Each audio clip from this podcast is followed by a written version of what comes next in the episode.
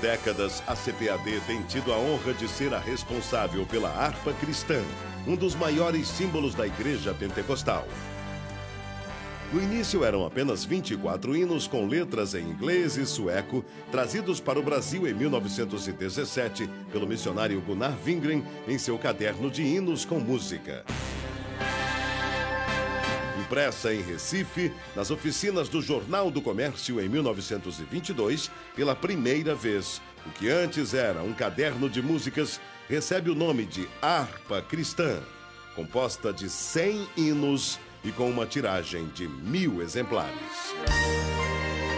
Entre 1922 e 1954, mais de 424 corinhos e hinos pertencentes à história da igreja foram adicionados e várias impressões de diversas tiragens realizadas. Até que em 1955, já com 524 hinos, a CPAD recebe a honra de imprimir a harpa cristã em suas instalações com a missão de ser a representante oficial desta obra, que é de suma importância para a história do Evangelho no Brasil.